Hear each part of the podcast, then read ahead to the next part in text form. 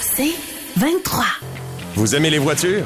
Vous êtes intéressé par l'industrie automobile, la transition électrique? Vous voulez être au courant des nouvelles tendances sur le marché? Voici Ça tient la route avec Benoît Charrette et Alain McKenna. Bonne semaine à tous, bienvenue à Ça tient la route. Euh, Monsieur McKenna avec son café, fait que ça va rouler, garanti. Ouais. Ça, ça va, mon Alain? Ça va très bien toi-même? Bon, parfait, parfait. Ça va très bien. Bonne semaine en vue. Écoute, on va parler euh, cette semaine parce que là, la grève du côté des États-Unis a commencé. Au moment où on se parle, on attend peut-être une grève du côté canadien. C'est dans pas le en train de s'améliorer en ce moment. C'est pas en train Non. de s'améliorer et je voulais, au lieu d'avoir un invité aujourd'hui, on va un peu mettre la table, on va expliquer aux gens. Parce que j'ai entendu beaucoup de brides, j'en ai fait moi-même, Mhm. mais souvent on a trois, quatre minutes. Fait que je vais prendre un 12-15 minutes aujourd'hui pour expliquer exactement. C'est un moment charnière à bien qui des niveaux passe. dans l'industrie nord-américaine, Absolument, ouais. absolument. On va en discuter, toi et moi. Oui. Euh, on va également avoir nos, nos nouvelles comme d'habitude. Puis en essai routier, tu me proposes quoi aujourd'hui? Euh, j'ai euh, revisité la Toyota Prius Prime, qui est la version euh, branchable de la Prius. Et là, j'avais la version de base SE. Ouais, que j'ai essayé aussi. Que, que, écoute, je n'ai que des bons mots. Ben, presque, en fait. pas Non, vrai. non, euh, mais euh, c'est une voiture qui, euh, mais- malgré tout ce qu'on dirait de Toyota dans l'électrique en ce moment, là, ils font une bonne, une bonne hybride. Exactement. Puis moi, je vais avoir l'essai aussi un modèle hybride branchable, la Volvo XC90, qui Hmm. en est à sa huitième année sous sa forme actuelle, euh, qui va, et je parle au conditionnel, probablement être remplacé par la EX90 EX, voilà, électrique ben oui, qui s'en vient. Qui est vraiment gros aussi. Euh, parce Ouais. que là, on change pas de modèle, fait qu'on dit où il change ou où il en amène un autre. Fait que mais mais ça aussi hybride branchable, euh, fort intéressant comme modèle. Mm-hmm. On va parler de ça à la fin de l'émission. On va commencer avec nos nouvelles comme d'habitude. Je te laisse partir. Ben oui, commençons. Ben continuons en fait dans l'électrique. Euh, parlons un peu de Tesla qui pourrait imprimer sa Model 2. Euh, Model 2 qui est un- le nom non officiel d'un éventuel véhicule Tesla à 25 Mais 000 c'est pas imprimé dans le mur là. Non, non, non, c'est, pas non plus imprimé avec un jet d'encre, mais c'est, euh, en fait, c'est, ben, on le sait, là, Tesla continue de laisser miroiter la possibilité de mettre en marché là, avant la fin de la décennie, mais peut-être 2025-2026, si, mais en même temps, Tesla dit des choses toujours un peu en retard, mais bref, dans les prochaines années, un nouveau modèle de voiture électrique d'entrée de gamme. Euh, et, et justement, les gens qui suivent un peu la marque de près l'ont déjà surnommé la Model 2. Ce serait un modèle, euh, donc une version réduite de la Model 3. Et surtout, euh, elle pourrait avoir un prix de détail de 25 000 américains, ce qui reviendrait ici à 34 000 mais avant toute l'aide à l'achat et tout le Et kit. ce qu'il faut souligner de ce modèle-là, on, on est en train de le faire sur le Cybertruck, on est en train de le faire sur le nouveau modèle 3, c'est la la méthode d'estampillonnage qu'on appelle la Exactement. Gigapress, là, Exactement. euh, qui en fait fait littéralement des pans complets de l'auto en une pièce. Exactement. C'est ça l'idée. Puis c'est ce qu'on est en train de tester en ce moment, c'est cette espèce de nouveau procédé d'assemblage euh, qui, euh, dit-on, serait assez révolutionnaire dans l'automobile, en fait. Euh, donc, ce qu'on ferait, c'est qu'en guillemets, on imprimerait d'un seul coup toute la plateforme située sous le véhicule, euh, ce qu'on appelle dans le langage automobile officiel le soubassement sur lequel repose la carrosserie. Euh, et dans le cas d'un véhicule électrique, ben, ça comprend aussi le- le- là où on loge les batteries et quelques autres composants mécaniques.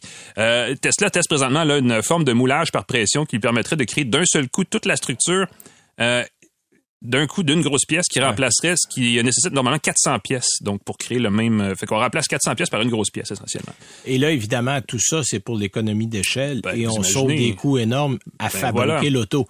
Euh, L'inconvénient, c'est si vous avez un accident, Ah, ben là, il faut remplacer toute la patente. effectivement. de gros morceaux à Euh, remplacer, ça. Oui, effectivement. Euh, Il y, y a différentes choses à dire, mais par rapport à ça, il semble-t-il que ça permet de faire une pièce qui est quand même plus rigide. Oui. Euh, et qu'on travaille évidemment là-dessus beaucoup. euh, mais là, il y a l'enjeu de poids aussi, parce que comme c'est une seule grosse pièce, on peut pas nécessairement euh, extruder, pour utiliser un verbe, on peut Non. utiliser certains endroits pour créer des espaces vides et alléger la pièce. Mais là encore, là, on utiliserait du sable et d'autres composants pour créer des espaces qui ensuite peuvent être nettoyés et allégés. Et éventuellement, on quand veut même même chose. être capable d'intégrer des piles dans la structure du véhicule. Naturellement. Pour améliorer l'autonomie d'une part Mhm. et étendre, parce que là, on est toujours limité par l'espace qu'il y a sous le véhicule. Exactement. À un moment donné, on peut pas rentrer plus que tant d'énergie parce qu'on a tant d'espace. Et là, on veut, avec ces nouvelles structures-là, être capable d'intégrer de la pile dans la structure même du véhicule et ainsi améliorer rendre des voitures plus efficaces. Effectivement. Euh, évidemment, bon, en plus euh, des économies euh, qu'on peut imaginer, euh, c'est un procédé qui est facile à modifier par la suite pour s'adapter à la production de plus de modèles. On le sait, hein, d'habitude, pour les constructeurs, ça prend euh, 3-4 ans pour lancer la production d'un nouveau modèle. On parle Ouais. pas de juste une mise à jour, ou de, de- mais vraiment pour refaire l'usine, de tout repatenter les, les, les, les outils. Euh, et là, dans ce cas-ci, on parle de quelques semaines, quelques mois pour rechanger la formule, parce que dans le fond, on change l'espèce de, de moule original et on peut partir à une nouvelle production de véhicules. En fait, à- sur la même base qu'on a des plateformes modulables, là, on aurait suivante. littéralement un moule modulable pour les voitures. Donc, on pourrait à partir d'une même base faire un modèle 2, un modèle 3, un modèle Y Mm-hmm. et simplement changer la configuration des moules, là, si j'ai bien compris l'histoire. Exactement. Et puis évidemment, ben c'est pas gagné d'avance non plus. Euh, évidemment, si, si ça se faisait déjà, si c'était facile à faire, tous les autres constructeurs le feraient déjà. Ouais. Euh, et c'est un peu là où est rendu Tesla. Là, on est en train de décider si on prend le risque, euh, parce qu'on le sait, plus que la pièce à produire est grosse, plus les risques de rater le moulage sont grands et vont finir par coûter cher. Ah ben oui, on s'entend. Il y a aussi une question d'approvisionnement de matériaux bruts aussi, parce que ça demande beaucoup de matériaux d'un coup. Dans une usine qui doit avoir des dimensions euh, style Gigafactory, là, comme, comme Tesla aime, aime l'appeler euh, ses propres usines.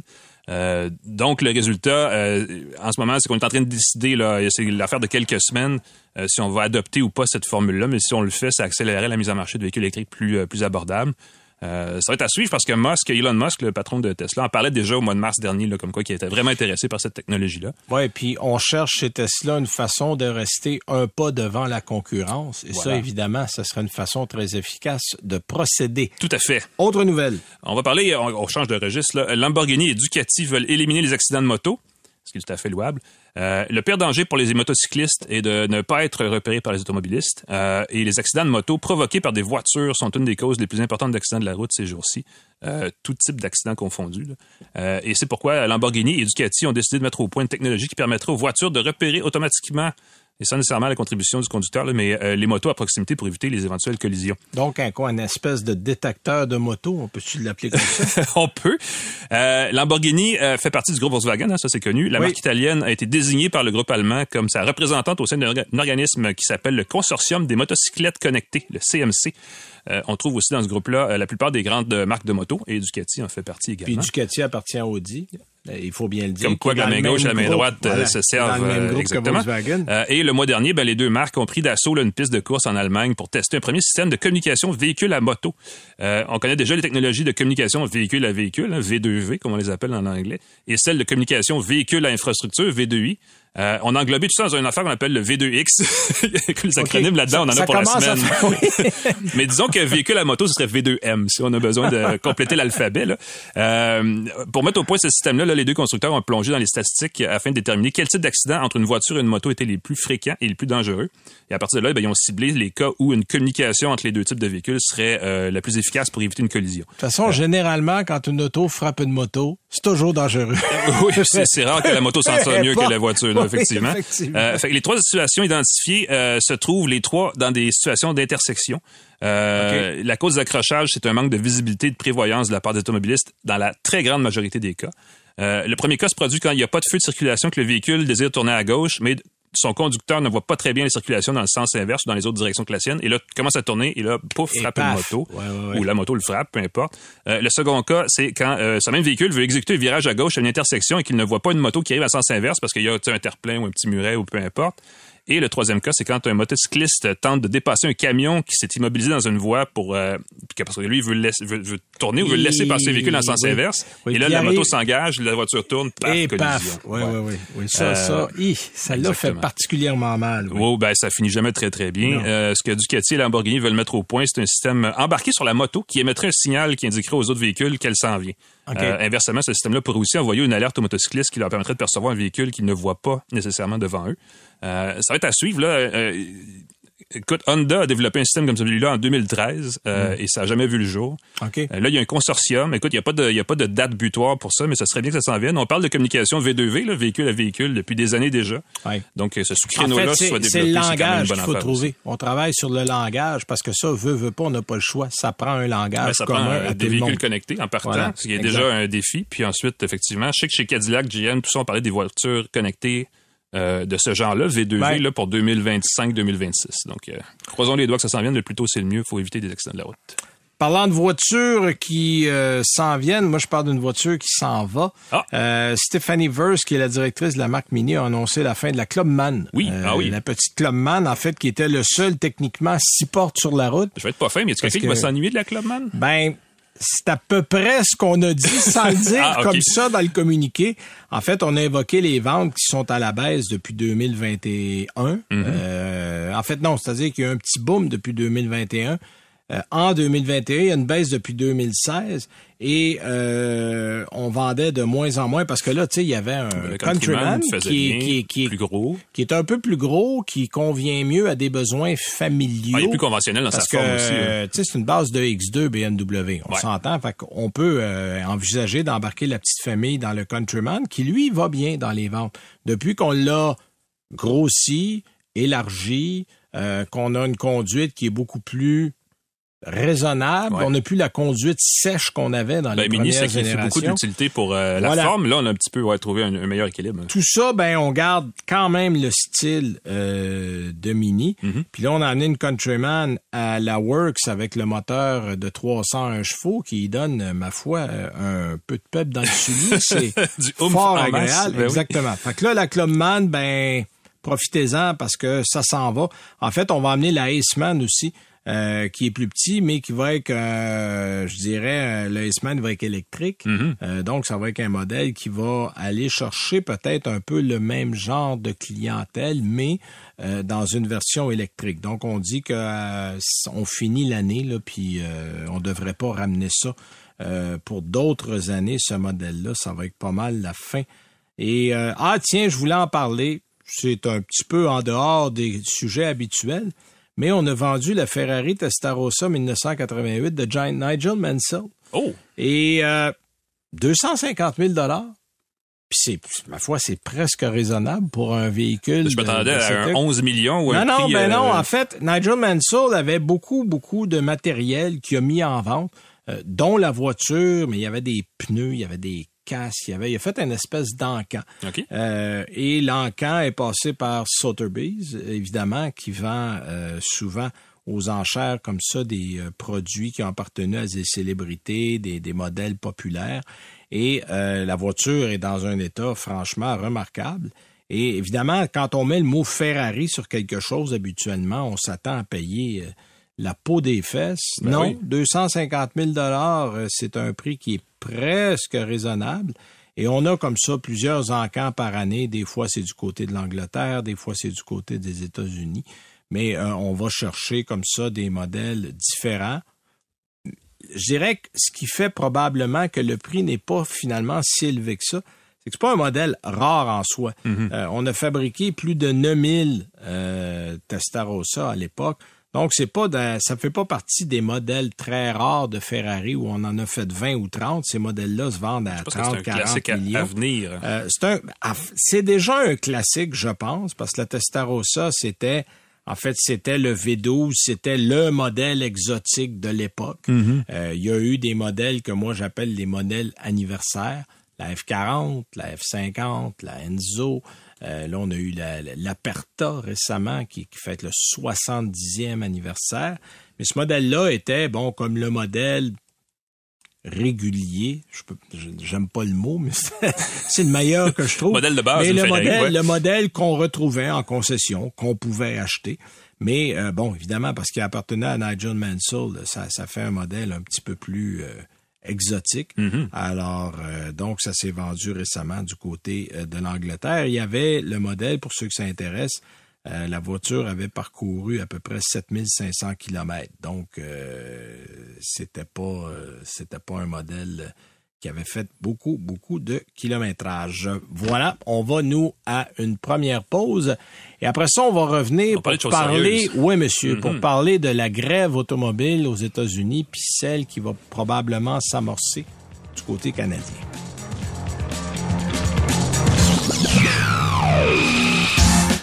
Restez à l'écoute alors que Benoît Charrette s'entretient avec les experts du service certifié Chevrolet Buick GMC Cadillac sur tout ce qu'il faut savoir sur les véhicules électriques. C'est maintenant l'heure de la capsule service certifié GM.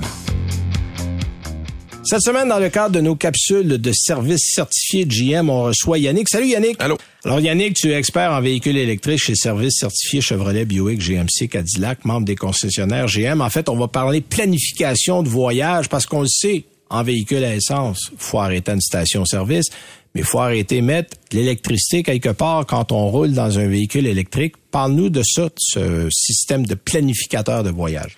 Dans le fond, tous les véhicules GM viennent avec une application qui s'appelle Ma Cadillac, Ma Chevrolet ou Ma GMC ou Ma Buick. Et vous allez rentrer l'adresse de départ, l'adresse où vous voulez vous rendre, et la voiture va vous dire exactement est-ce que vous êtes en mesure de vous rendre. Sinon, arrêtez à telle bombe, puis vous rechargez là. on fait le trajet pour vous, Oui. puis il n'y a pas de panique. Pas on s'en occupe. Il y a des petits trucs qu'on peut prendre pour essayer de garder un peu l'énergie de la batterie pour optimiser son autonomie. C'est quoi ces petits trucs-là? Premier truc, gardez-vous un petit peu de jeu, de pas arriver à bord Oui, pour arrivez pas à 3 km À à, trois bord. kilomètres à bord. C'est peut-être un risque, effectivement. euh, rouler moins vite. Ouais. Euh, en période hivernale, de baisser le chauffage et euh, d'utiliser les moins d'accessoires possibles. Ben voilà. Merci, Yannick. Merci. Vous écoutez Ça tient la route avec Benoît Charrette et Alain McKenna. Là, on va parler d'un sujet sérieux parce que ça peut devenir quelque chose de très gros.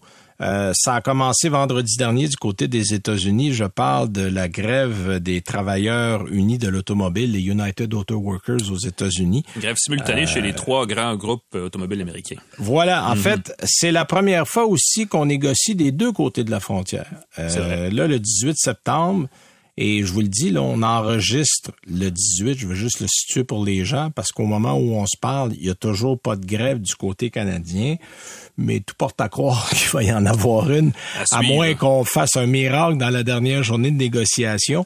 Et je Euh, veux dire ceci, avant qu'on embarque, ça va être compliqué parce que le- les travailleurs, euh, en fait, le syndicat des travailleurs de l'automobile au Canada Oui, Unifor. était très près des gouvernements de l'Ontario ou du Canada sur des annonces de, d'usines Oui, électriques et ainsi de absolument, suite. Donc, absolument. ça va être le fun de voir comment ça va se, se traduire ça dans les prochains mois. Fait que là, il faut re- il faut mettre ça un peu en contexte. J'ai pris le temps aujourd'hui de vous en parler parce que j'ai été appelé à en parler à plusieurs tribunes, mais de façon très succincte. Puis là, les gens, j'ai reçu des courriels de toutes sortes de monde. Je vous remercie. J'ai pas toujours le temps de répondre à tout le monde, mais en fait, tout ça a commencé déjà il y a quelques mois. Euh, on a commencé à négocier et on demandait du côté syndical 40% d'augmentation moyenne pour les travailleurs syndiqués aux États-Unis. Donc, les travailleurs unis de l'automobile, et les gens se disent, ils ont pris ça où, 40 Le 40% vient de l'augmentation moyenne de la paye des grands dirigeants des constructeurs automobiles américains. Et là, j'inclus Stellantis, qui est plus vraiment américain, mais qu'on considère encore américain à cause de Chrysler, Dodge, Jeep. Euh, ces gens-là, entre la dernière fois qu'on a négocié un contrat en 2019 et 2023, ont eu 40% d'augmentation de paye en moyenne. Et là, pour vous donner une idée, le président de Ford, Jim Farley, a fait l'an dernier, avec bonus et compensation, 22 millions et demi de dollars. Il y avait besoin d'une augmentation de salaire. Bon, la présidente de GM, Mary Barra, a fait près de 29 millions de dollars. Et là, on est toujours en dollars américains. Et Carlos Tavares, qui est payé en euros, un peu plus de 16 millions et demi d'euros, ça donne à peu près 23 millions de dollars américains. On met la table. Le travailleur moyen chez GM en 2022 faisait 80 000 dollars. Le travailleur moyen de Ford, 74 600 dollars et celui de Stellantis, un peu plus de 65 800 dollars. On est toujours en dollars américains. Donc, ce qu'on veut, en fait, c'est de profiter de la manne. Parce que le syndicat a visé 40% pour cette raison-là, mais il n'y a pas que le 40% qui est visé avec ça. On veut donner une stabilité aux travailleurs qui ne sont pas permanents, parce que on dit que le travailleur temporaire, le salaire d'embauche est pratiquement le même depuis 25 ans. Donc, on l'engage à 17 dollars et 87 dollars. Ça, c'est le prix qu'on paye quelqu'un qui rentre chez GM. On s'entend que tu vas tourner des burgers dans un McDonald's pour 22, 23 pièces de l'heure. Donc, ça paraît légitime aux yeux de bien des gens. Et on dit à la blague qu'un travailleur moyen de chez GM devrait travailler 362 ans pour faire la paye d'un an de Mary Barra. Et là aussi, c'est des chiffres qui sont toujours surprenants. Évidemment, on demande aussi de ramener les services de santé gratuits, parce qu'aux États-Unis, il n'y a pas de système de santé universel, on n'est pas au Canada. Là. On paye à travers des assureurs et on paye cher, donc on veut ramener ça.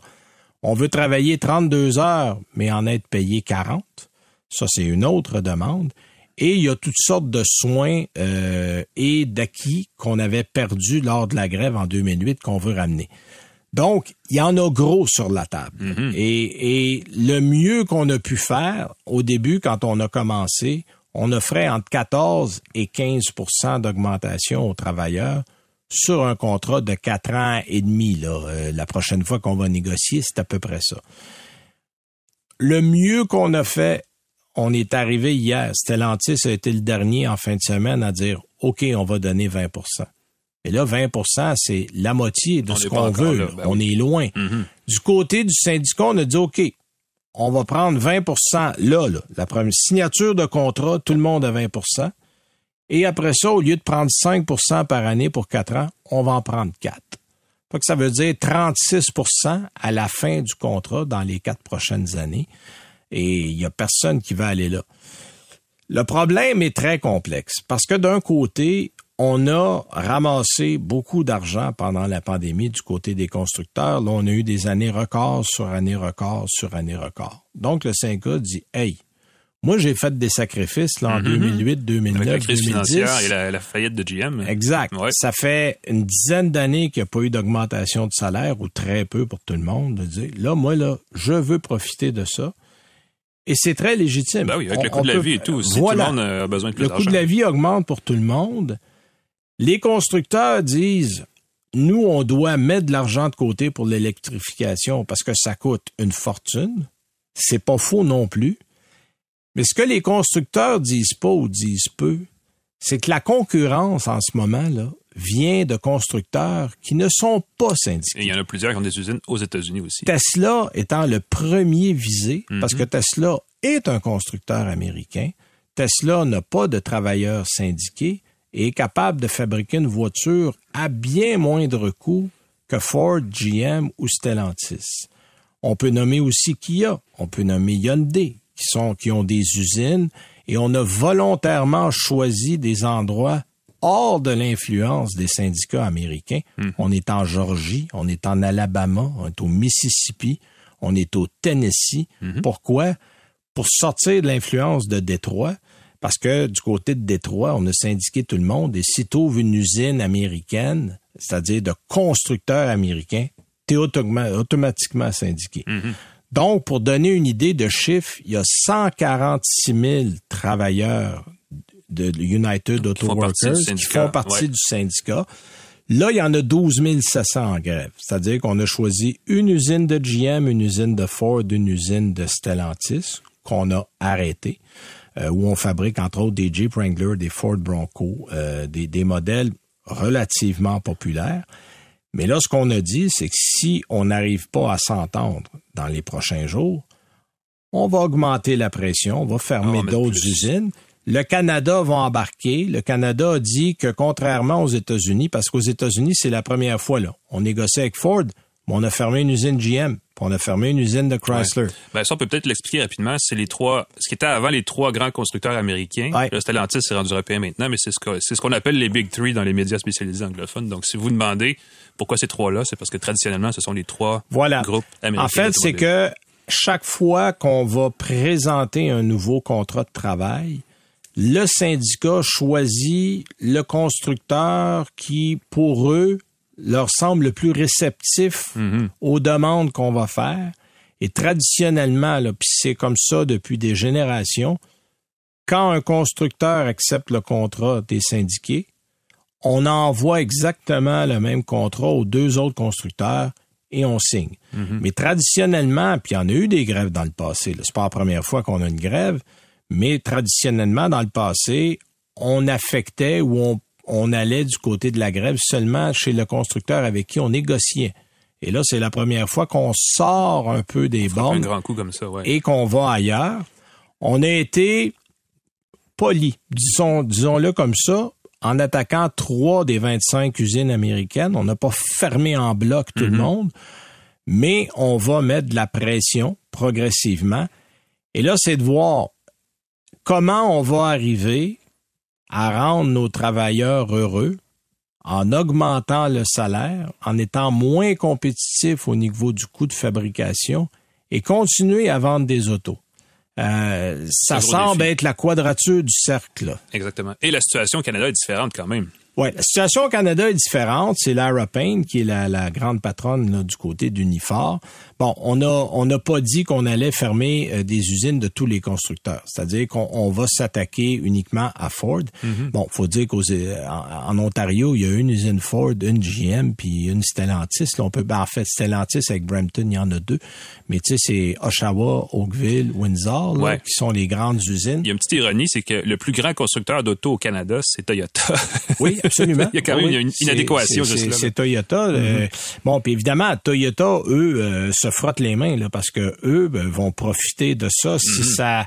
Évidemment, si ça se détériore. Puis là, bon, les conséquences de ça, ben, les conséquences qu'il faut regarder, c'est que dans l'immédiat, on a quand même préparé euh, du côté des constructeurs euh, un certain nombre de véhicules en inventaire. C'est-à-dire, on- moi je lisais cette semaine que Jeep a fait faire des Wrangler euh, Ah oui. en masse depuis stocks. trois mois. On a comme 90 jours d'inventaire de côté. En moyenne, pour les voitures, on a entre 60 et 70 jours d'inventaire. Donc, pour les concessionnaires, dans l'immédiat, il n'y aura pas trop de problèmes. Il y a une petite fébrilité, mais pour l'instant, le Il y a stock une est fébrilité. Ouais, en fait, là où il y a des conséquences immédiates, c'est les fournisseurs de pièces. Mm-hmm. Parce que autres, s'il y a une usine de fermée, clac, c'est fini, Les on pièces n'en voit plus rien. Exact. Puis t'as des gros joueurs. Le, le plus gros joueur de pièces en Amérique du Nord, c'est Magna, Mm-hmm. qui est canadienne, euh, qui appartient à Frank Stronach. Monsieur Stronach, bon, euh, maintenant sa succession, mais mais quand même, euh, il y a des gens. Moi, j'ai reçu des courriels de gens qui ont déjà arrêté de travailler au moment où on se parle. Ah oui. Euh, il y a Laramar, il y a, il y a plusieurs fournisseurs canadiens qui envoient des pièces. Et les pièces, ça se promène. Ça va aux États-Unis, ça va revenir au Canada, ça va, ça va se Ouais, à mesure que ça s'assemble, ça fait quoi, 6-7 fois le tour, euh, l'aller-retour sur la Oui, oui, des là. fois, ça va à huit fois. Là. Alors, euh, donc, ça se promène pas mal. Et ça, ça va être affecté. Donc, dans quelle mesure? Ben, ça va dépendre à quelle vitesse on ferme les usines. Mais euh, il y a encore un gros fossé entre les demandes syndicales et les offres patronales. Et euh, je sais pas à quel point euh, il faut croire les patrons de compagnie quand ils nous disent qu'ils ont plus de place pour négocier. C'est sûr que quand on regarde comment ces gens-là vivent et les salaires qu'ils font, sont, sont très mal placés Non, pour parler d'argent. Non, puis ils ont un T'sais, président américain aussi qui bon, s'est puis Biden- associé de près au syndicat, au du syndicat, travailleur. Oui. absolument. Donc, il va avoir beaucoup de pression Biden, rapidement. Mm-hmm. Biden est du côté des syndicats. Moi, si j'étais un patron de compagnie, euh, je n'augmenterais pas mon salaire pour les dix prochaines années.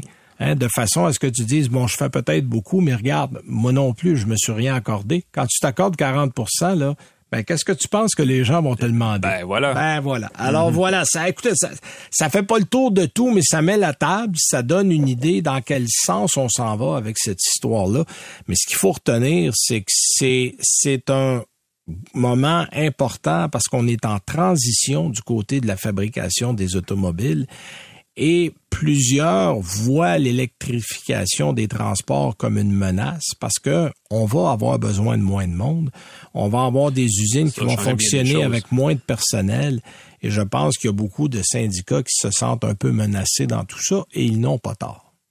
Il y a quand même une pénurie de main-d'œuvre, donc il y a peut-être une, euh, éventuellement une adéquation là, qui va se Mais faire. je hein. pense qu'avec le coût de la vie aujourd'hui et ce qu'on les compagnies ont fait, euh, il faudrait peut-être syndiquer Tesla. Ça- Oh mon c'est Dieu! pas parce qu'on n'a pas essayé. Là, t'ouvres une boîte de verre, Là, j'ouvre une boîte. Non, non, j'ouvre une boîte de Pandore, je suis conscient. Mais là, c'est parce qu'on travaille dans l'inégalité. Mm-hmm. Euh, si tout le monde travaillait au même, au- au- sur la même, le même podium, la même échelle, Si le niveau de jeu est on égal pour tout le monde, voilà, différent. on, on n'en serait peut-être pas à avoir des discussions qu'on a en ce moment. Fait qu'on va aller à la pause et on va revenir avec nos essais.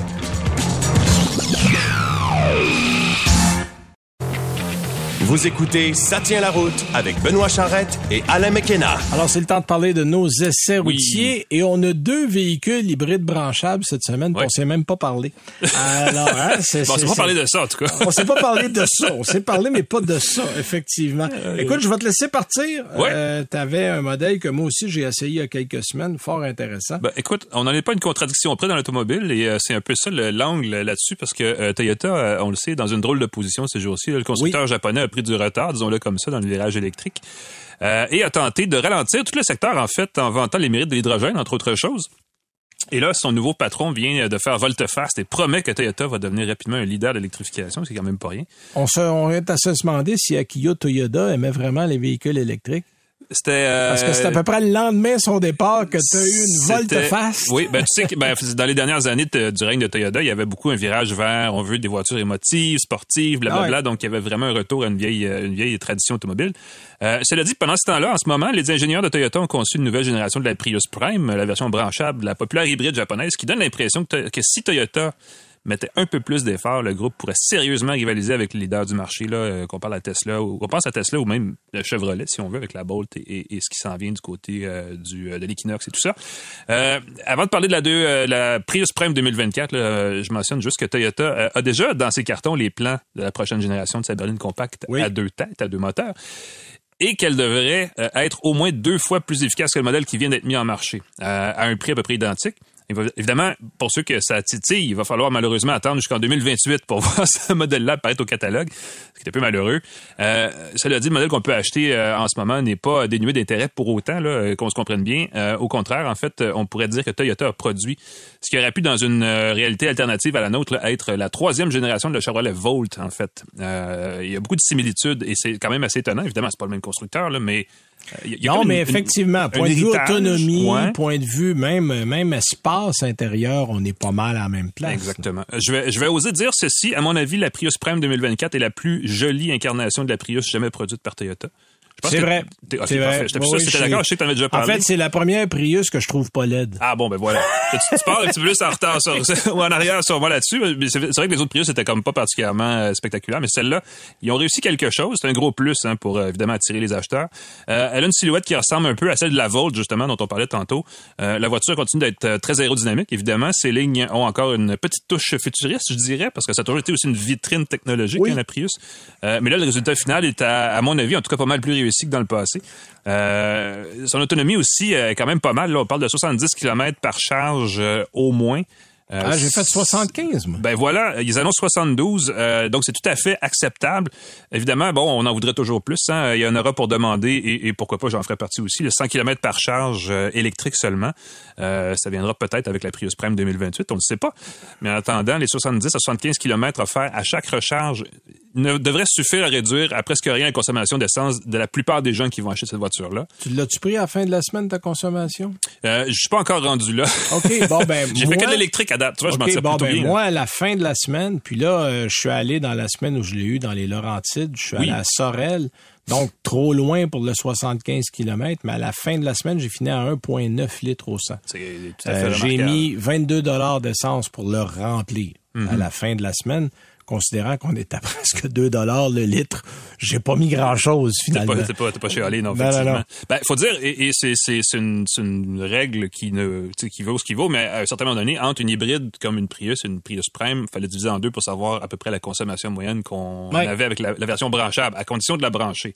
Ça, c'est un autre, on pourra en jaser autrement, mais Ah oui, la mais moitié ça, des gens faut la brancher. réalisent pas qu'il faut la brancher. oui, oui, oui. Moi, moi là, j'ai fait exactement. Moi, je dis toujours, c'est, moi, j'appelle ça le syndrome du téléphone cellulaire. Hmm. C'est-à-dire que ton cellulaire, là, quand tu arrives chez vous, tu fais quoi? Tu branches ton cellulaire. C'est comme un réflexe qu'on a développé. Bon, ben, il faut faire la même chose. Il faut le brancher.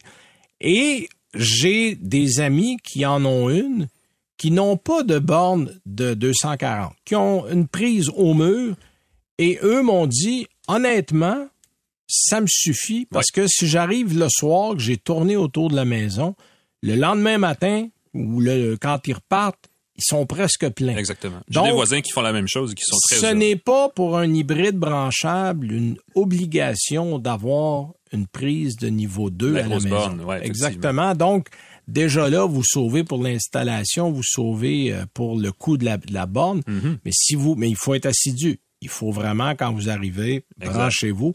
Parce que vous avez un 70 km qui roule à l'électricité, 72, et ça, ça vaut la peine. Ouais. Ben, tu dis 72, euh, c'est important de le spécifier. C'est 72 km d'autonomie euh, obtenue au volant du modèle de base, donc la Prius La Prime SE. SE. Oui.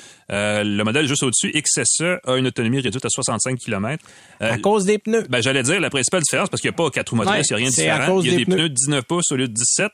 Ouais. Et paf, et là, on paye aussi 4500 dollars de plus pour euh, la XSE que la SE, euh, qui euh, coûte 42 000 dollars dans le cas de la SE. Donc, Exact, ça fait parce une a différence des dans le portefeuille. on a des pneus à faible résistance sur le modèle de base. Voilà. Euh, qui ne sont pas terribles sur la route. Ah, c'est pas, non, non, c'est pas, euh, on peut rien faire avec ça. C'est des savonnettes, mais votre économie est au maximum au point de vue de Ouais. l'autonomie. Euh, évidemment, la SE, c'est le modèle à considérer si vous cherchez euh, le- la, Prius Prime optimale, disons-le Ouais. comme ça. Et, et je te dirais, il y a juste un bémol et c'est un peu dommage, c'est que le grand écran de 12,3 pouces des versions plus équipées est vraiment plus le fun que l'écran de 8 pouces qu'il y a sur Oui. le modèle de base. Euh, tout le reste, essentiellement, c'est du tape à l'œil euh, que vous ne regretterez pas de ne pas avoir acheté. C'est ce que vous cherchez. C'est une voiture qui est peu énergivore. Euh, de base, la Prius Prime a les sièges chauffants et le volant chauffant, m'appa- qui m'apparaissent comme les deux affaires à avoir dans une voiture au Canada en 2023. Euh, parce que l'hiver, ça fait vraiment, c'est vraiment le fun d'avoir les mains au chaud. Euh, un véhicule à roue motrice à l'avant qui, on le rappelle, n'a besoin que de bons pneus d'hiver pour se sortir la plupart, de la plupart des situations où la neige et la glace rendent la conduite plus difficile. Parce que beaucoup de gens qui vont dire, ah, moi, ça me prend un 4 roues motrices. C'est pas toujours vrai, en fait.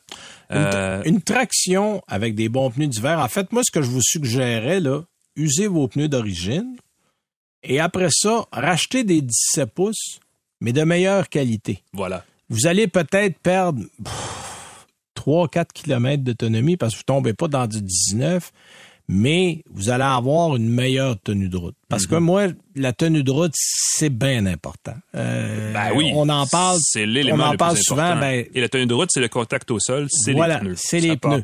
Fait que les pneus d'origine là-dessus, je comprends ce que Toyota a voulu faire. On a voulu donner un maximum d'autonomie, donc on est allé avec un pneu là vraiment euh, pas gros d'adhérence, euh, avec une empreinte minimale. Sauf que bon, euh, allez pas faire des routes en lacet, c'est pas tellement recommandé. Non, non, mais si vous avez l'expérience, si vous avez la chance euh, d'expérimenter un véhicule avec des vieux pneus et des nouveaux pneus de qualité, comme d'un jour à l'autre, la différence de conduite Ah non, non, est c'est incroyable. c'est le jour et la Surtout nuit. l'hiver, Oui, effectivement. Oui, absolument. Euh, bref, tout ça pour dire que la Prius Prime à deux roues motrices avec des bons pneus, ça fait la job. Évidemment, il y a des défauts, euh, il y, a- il y a des limites, disons, aux véhicules. Euh, D'autres véhicules, que ce soit un VUS ou même des voitures de format compact concurrentiel, concurrentes, ont un avantage, c'est qu'il y a plus d'espace à l'arrière. La silhouette de la Prius, là, avec un toit en pente douce, réduit le dégagement pour la tête à l'arrière, ce qui est un peu embêtant si vous avez des adultes ou des grands ados à asseoir derrière. Et ça rend le coffre aussi un peu trop étroit. Et on a comme coupé la voiture à flac à l'arrière.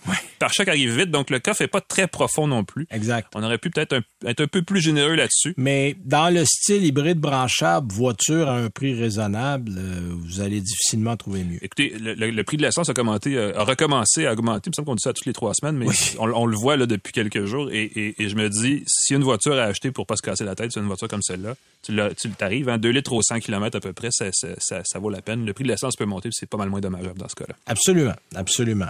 Moi, de mon côté, je suis allé dans plus gros, mais un peu le même principe, c'est-à-dire que c'est un véhicule qui, ma foi, s'en vient à peu près intemporel.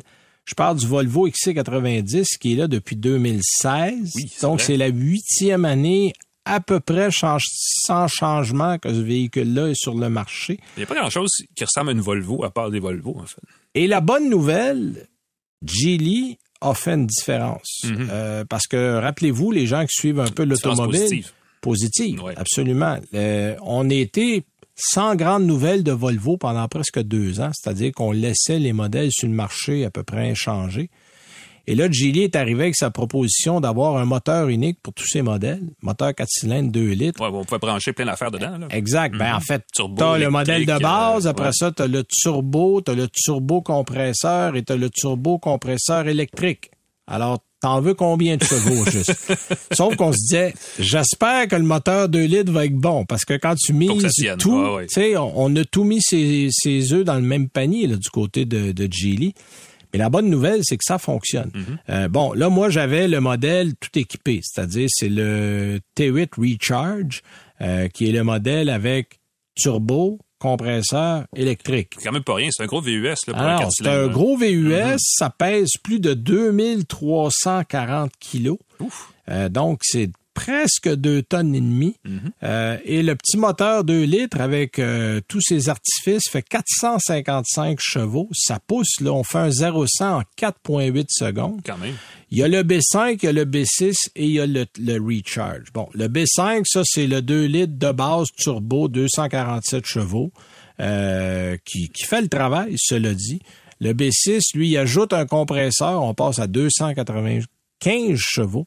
Et finalement, le T8, lui, arrive à 455 chevaux avec le moteur Un électrique. groupe électrique. Ben oui. Euh, 53 km d'autonomie, là, c'est le maximum qui a été affiché. J'en ai fait à peu près 50 dans la réalité.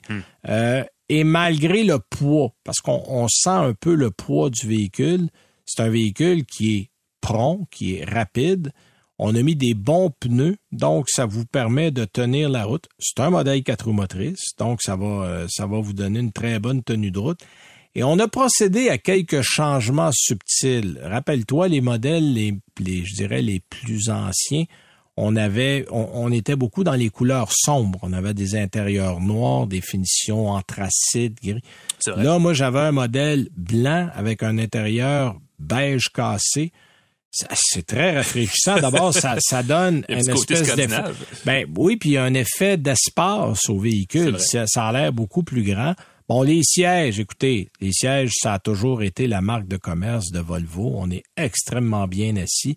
Puis là, vous comprendrez que dans le modèle Recharge, qui au demeurant se vend à 97 850 dollars, euh, vous avez nommé les, c'est là, là. Euh, toit ouvrant panoramique, système Bowers and Wilkins, système audio, on a siège chauffant, ventilé, euh, on a un, un afficheur tête haute. euh, sauf qu'on a gardé l'écran de 2016. Ben oui, ben voilà. Bon, le problème de Volvo en ce moment est là. C'est-à-dire que l'écran, d'abord, n'est pas très user-friendly, c'est pas convivial, parce qu'il y a d'abord toutes les, tous les petits écrans. Il faut ensuite peser sur l'écran pour avoir un menu de cet écran-là qu'il faut dérouler. Ça Ouais. s'availle un peu comme un iPad. Sauf qu'en conduisant, c'est emmerdant parce Ah, qu'il y a toujours... petites, puis, euh, les touches sont ouais. petites, puis vous avez au moins trois opérations à faire avant de vous rendre là où vous voulez aller. Euh, donc, ça, il faut retravailler ça du côté de Volvo. Euh, puis pour le, le chauffage, la climatisation, c'est un petit bouton en bas. Il faut, faut vraiment le viser avec son doigt pour pas le rater. C'est la seule chose qui a pris des rides. Parce que j'avoue qu'au niveau de la ligne, la ligne est encore très belle. Et là, comme on a amélioré la qualité du produit en termes de motorisation, franchement, c'est un modèle qui va très bien se comparer à un Audi Q7, à un euh, X5 du côté de BMW, un ML du côté de chez Mercedes.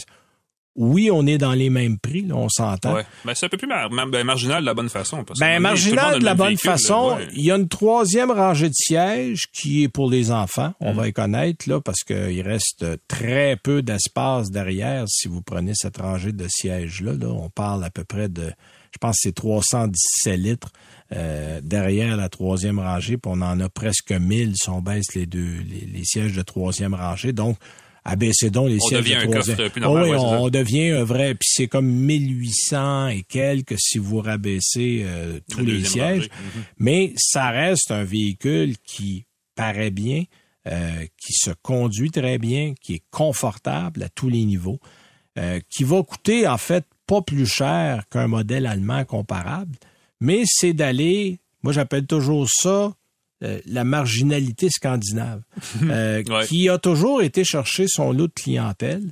Et on a réussi à rendre ce produit-là, ma foi, presque fiable. Euh, J'hésitais toujours avant parce que, mon Dieu, les moteurs de, de Volvo ont eu Volvo leur lot de problèmes. ouais. Il y a eu des rappels en série pendant des années. Mais ce modèle-là, maintenant, à la fin de sa vie, parce que là, je ne penserais pas qu'on va le renouveler, parce que là, on attend le EX90, qui est l'équivalent en termes de format, mais dans un modèle qui, lui, est complètement électrique.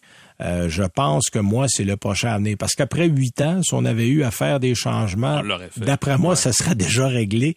Euh, Tout est donc- nouveau dans le X90, incluant le, le système multimédia avec Google qui est connecté par des Oui, ça, ça risque d'être intéressant et qu'on amène ça rapidement dans le reste. Parce que là, il va y avoir le EX30 euh, Aussi, qui s'en vient. qui va être le plus euh, intéressant qui va être de- le du plus groupe. intéressant. Et je pense qu'à partir de là, on va monter en gamme et remplacer tranquillement tout ce qui se trouve chez Volvo. Voilà. Alors voilà, ça fait le tour euh, de la programmation cette semaine. Oui. Merci Alain euh, d'avoir été là. Merci à Jean-Christophe Ouellette derrière la console. Nous, on vous donne rendez-vous pour une autre émission la semaine prochaine. Salut.